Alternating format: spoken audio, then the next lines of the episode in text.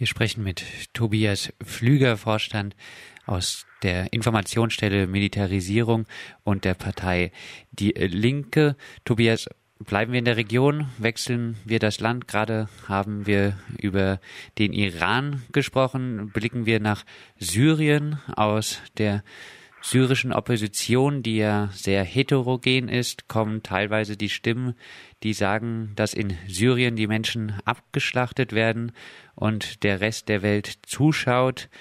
Diese Stimmen würden sich über eine Militärintervention von außen wohl freuen. Was sagst du zu diesen Stimmen?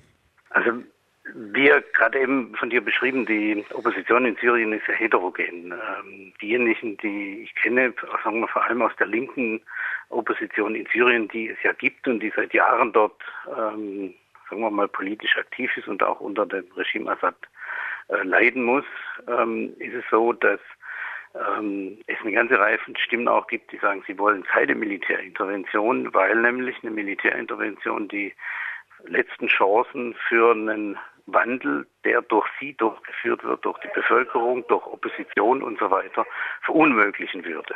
Das ist der klassische Effekt, dass Androhung von Militärintervention von außen und Militärintervention an sich Entwicklungen in einem Land selbst völlig verunmöglichen.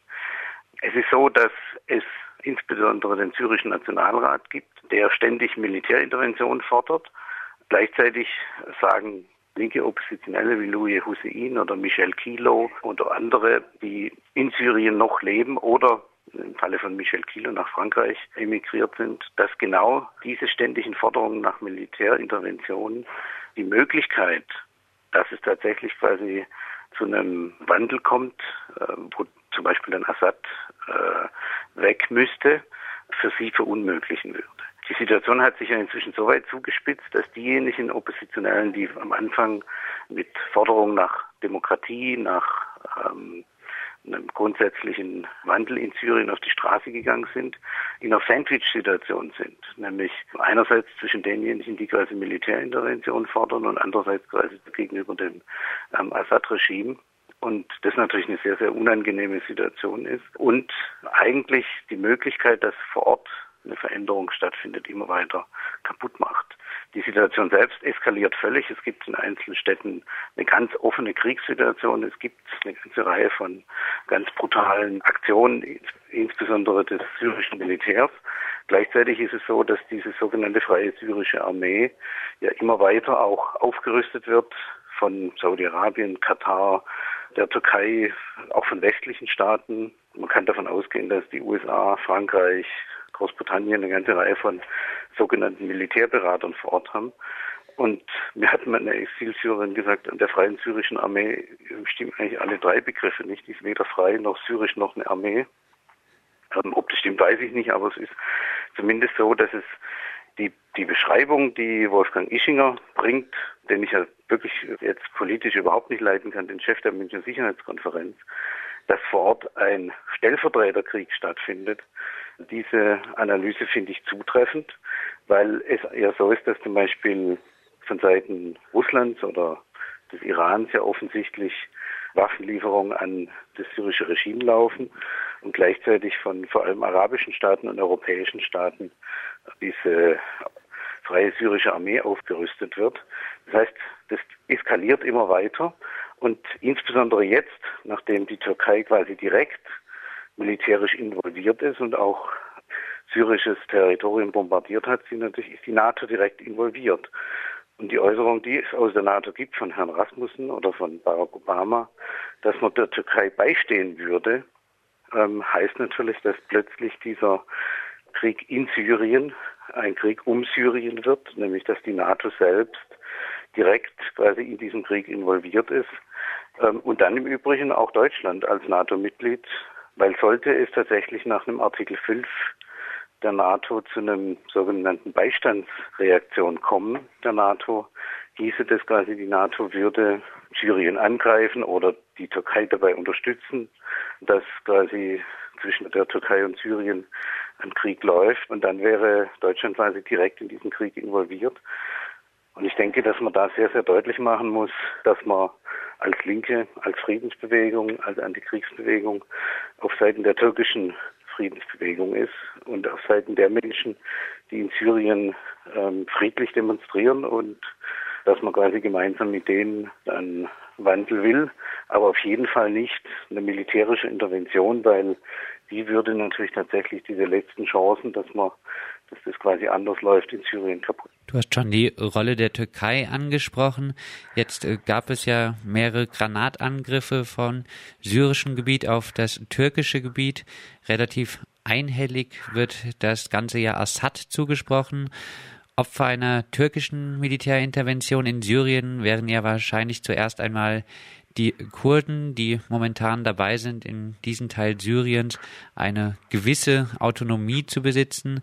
Viele Kurdinnen in der Region gelten als sowas wie Verbündete von Assad.